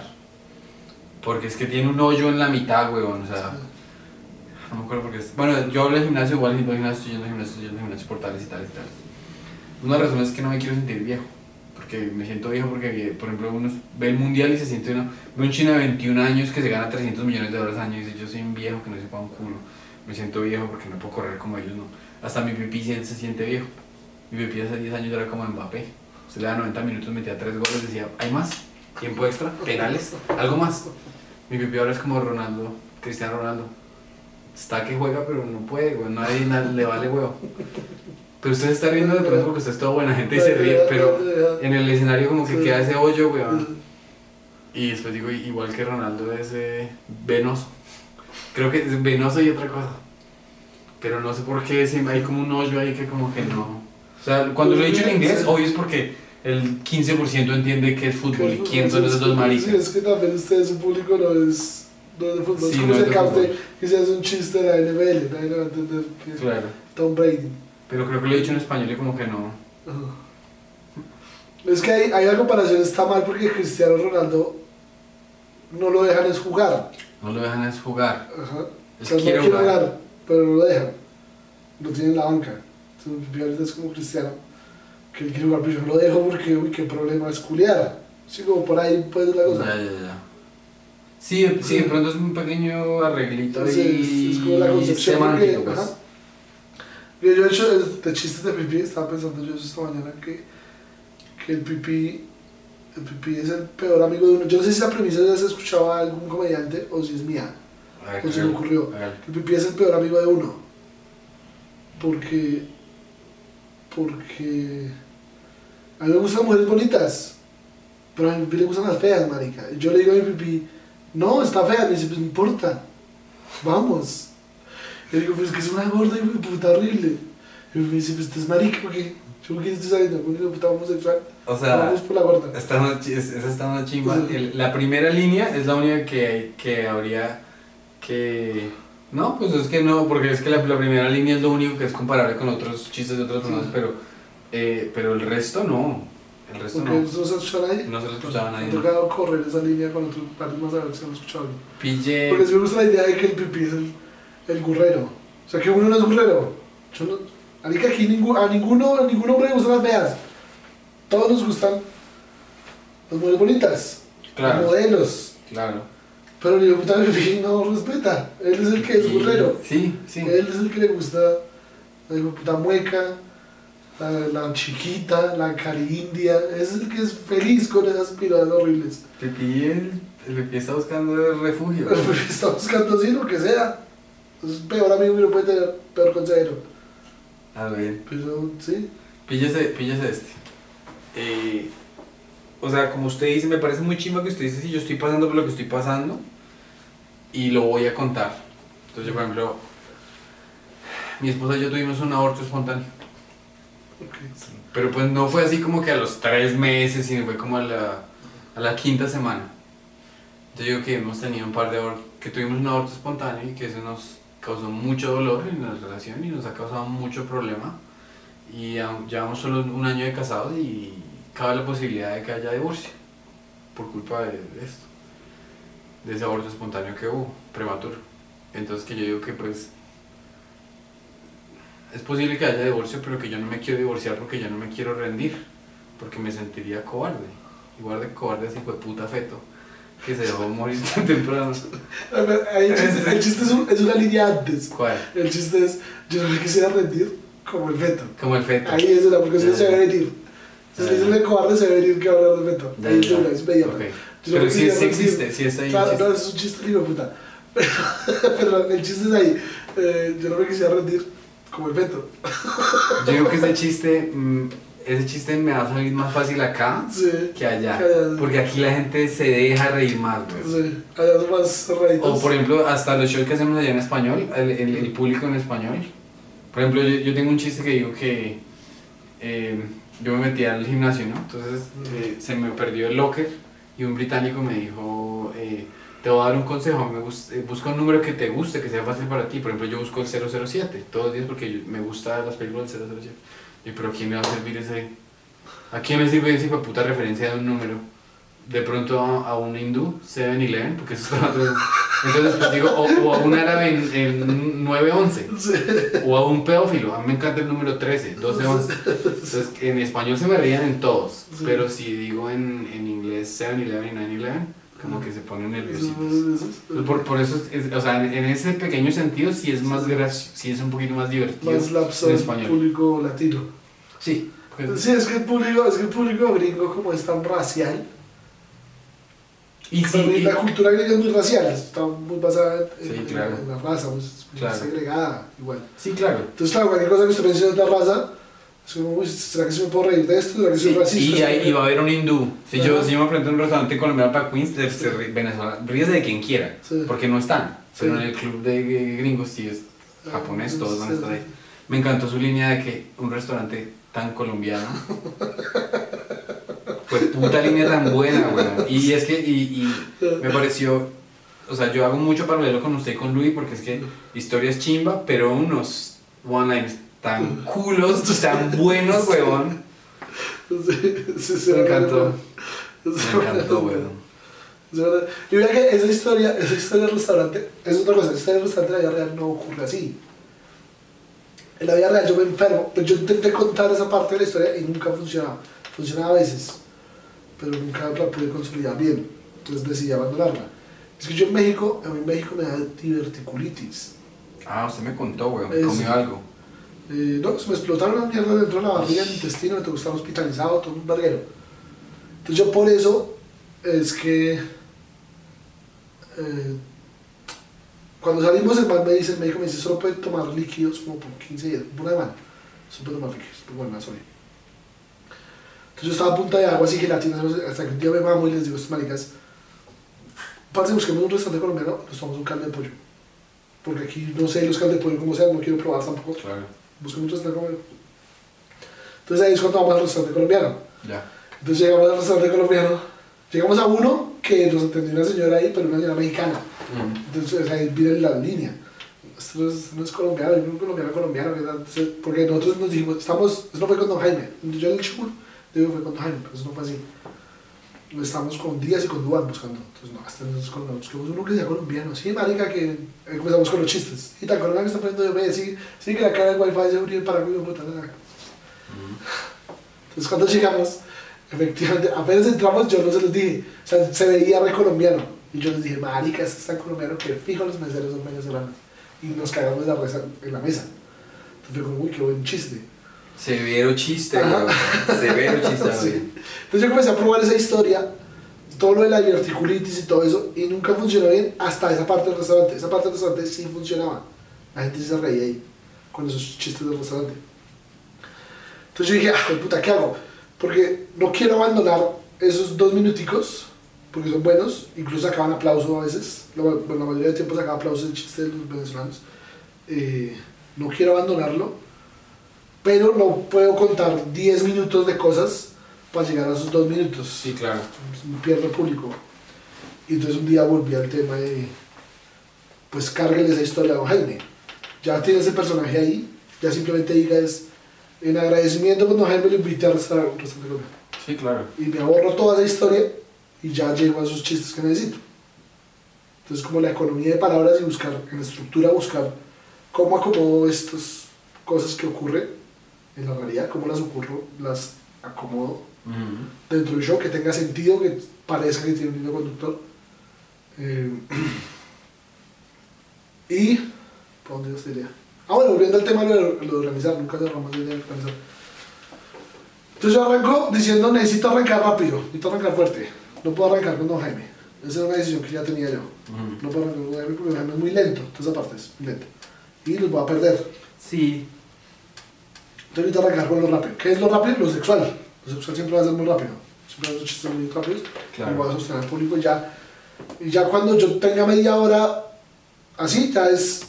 Ya se me van a aguantar esa otra media hora más despacio. Claro. Porque ya se van a dar cuenta que es una decisión consciente. Y es, y es, es- es- ese segundo, esa segunda mitad es más storytelling. Ajá. Es más, es más elaborada. Entonces, es como ya les demostré, yo puedo hacerlo así si quiero. Puedo hacer una hora así si me da la gana, pero no quiero. Quiero ahora hacerlo de esta forma y entregarlo de otra forma distinta. Y entonces, por eso en ese show cambian las luces. Yo no sé si se cuenta. Sí, me di cuenta y me encantó porque era también de, de, de momentos de gravedad Ajá. emocional. Ajá. Entonces, Ahí. era importante. Entonces, era cuando empezaba todo lo sexual, rojo, de sexo. Cuando iba lo del bichada amarillo. Cuando iba Don Jaime azul. Y cuando iba mi sobrina negro. Mi sobrina que era lo más trágico. Se iba negro. Entonces, yo quería que tuviera otro look distinto a ese que logramos ahí. Pero por temas de. Yo la montar otra cosa que quiero, pero no, toca fuera de cámara. Eh, por temas de, de cómo está grabado, no, lo- no pudimos lograr ese look. Pero siento que el que está igual funciona. Pero quería otro look más, más lúgubre, más sobrio, más. No sé cómo decirlo. Pero no lo logramos por tema de. Sí. Eh, pero sí era importante. Porque a mí siempre me pareció que el stand-up es muy plano audiovisualmente. Ya. Es un man, cuatro cámaras, ocho planos, y se acabó. Nunca pasa, audiovisualmente nunca pasa nada más. Los primeros 15 minutos de cualquier especial de comedia. 15 minutos y audiovisualmente ya no va a ocurrir nada más. Todo esto va a ser igual. ¿Cierto? A mí esos especiales que muestran diapositivas, a mí ya eso ya no me parece stand-up. Si usted necesita una diapositiva para hacer sus chistes, ya usted está haciendo una conferencia Ujú. chistosa. El stand-up es usted con un micrófono y se acaba el programa. Si usted necesita props, si necesita, si necesita cualquier cosa más allá de su voz y un micrófono, ya no es stand-up. Entonces usted me dice, me va a mencionar a este Nazam, Hassan, Hassan Minash. Nash. Sí. A mí esos especiales no me parece que sean... A mí no, sí, no, no me gusta mucho. Son conferencias chistosas, Sí. pero no, es- no es stand-up. Eh, pero sí siento que en los especiales de comedia hace falta algo que audiovisualmente sea más enriquece- enriquecedor que simplemente las cámaras y ya. Entonces esta vez la idea era, vamos a cambiar las luces. Esa idea se la robé a eh, Buburham. Buburham Make Happy. El man lo hace, pero, Es un porque- genio, weón. pero porque el man lo hace con canciones. Entonces con canciones es un poquito más fácil lograrlo. Es muy porque- áspero. porque simplemente pues, con esta canción va a ser de luces con esta canción. Obviamente eso tiene un trabajo libre puta detrás tal, no estoy desprestigiando el trabajo de Burhan. Pero el stand-up es cómo usted cambia las luces, cómo hace el, el momento exacto que yo que esto cambie exactamente en esta palabra. Entonces yo tengo que llegar y decir esta palabra exacta para que el man allá de las luces sepa que ahí va el cambio de luces. Y cómo marcar, cómo organizar el show también de tal forma que se, se puedan marcar esos cambios de luces que yo pueda decir, esto, de aquí hasta aquí es este color por este motivo, de aquí a aquí es este color por este motivo, de aquí a aquí, que cada, el que llaman en cine el leitmotiv, el, Ok, ajá. ¿cómo se llama? Le motif, pero motif. no, o sea, yo sé decirlo, pero no sé qué significa. Es, que es eso, que es motivo, cada, sí. motivo, sí, el motivo de cada escena debería estar de acuerdo a lo que está, la emoción de la escena, a lo que está produciendo la escena. Claro. Usted, pues, si está haciendo algo triste, pues no puede ponerle un arco iris, porque- a menos de que ese sea su objetivo, el contraste y una cosa u la otra. Eh, Entonces era cómo hacemos para marcarlas y eso lo duramos practicando como tres meses yendo a teatros y hacer el cambio de Sí, es mucho juicio, marica. Eso no fue de ahí, de, ah, de... Sí, porque fuimos con el director de fotografía a varios teatros y haciendo el show y cambiándolo, diciendo aquí, el cambio es aquí en este, en este beat es el cambio.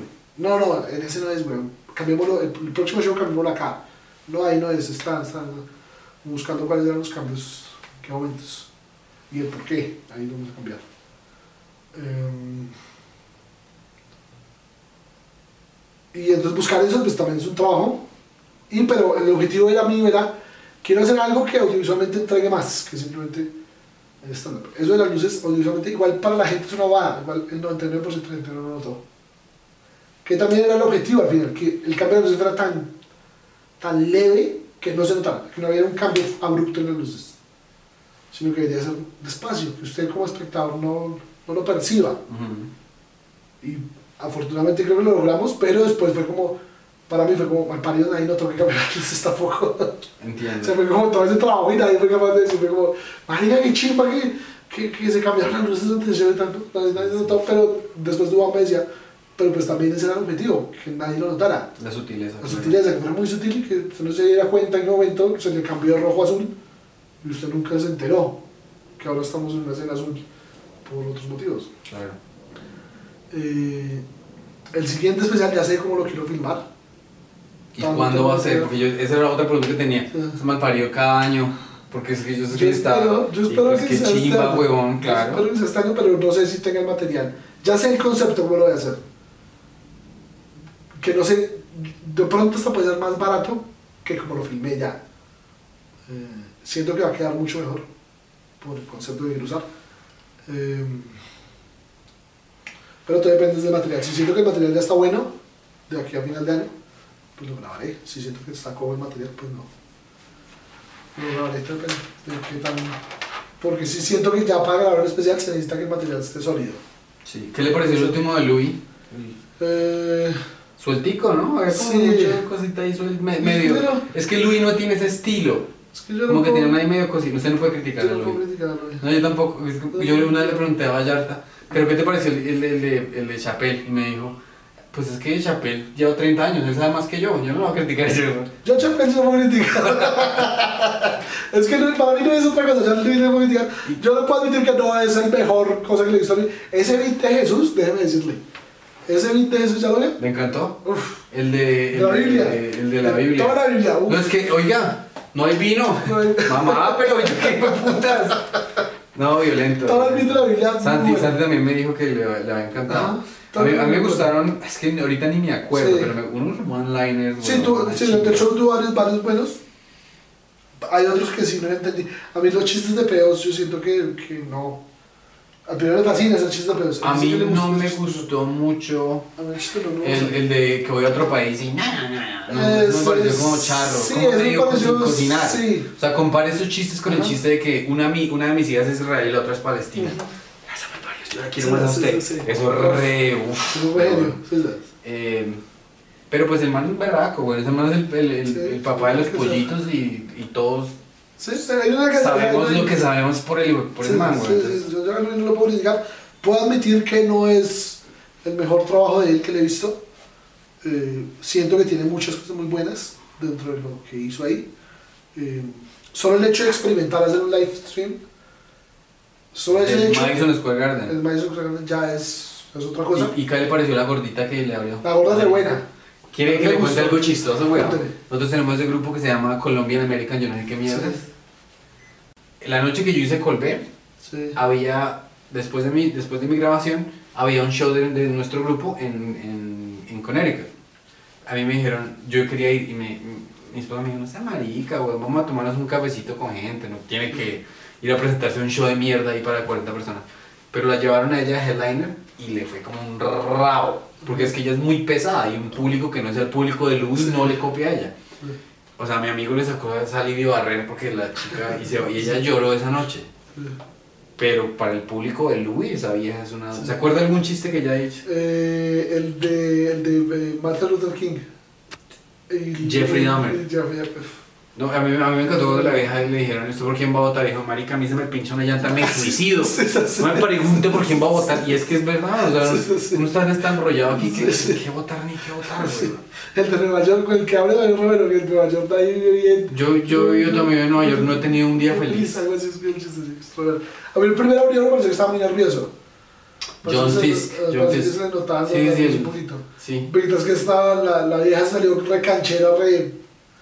Yo no Sí, lo mío sí, y sí, sí, yo- sí, o sea, y- o sea, sentí esa actitud más, más canchera, no sé cuál de los dos es más experimentado, pero el man lo sentí más nervioso. A Lorena se le, se le notó los nervios solo cuando dijo, ya, que ya me tengo que bajar. Sí, me entiendes? Porque esto- cuando uno está así todo huevado, como que por favor, por favor. Pero el man, pues, sí, es que el man, o sea, el, man, pues que es Madison Square Garden, no me imagino. No, otra cosa. El chiste bueno. de abrir de Louis también era bueno. ¿Cuál fue? El de...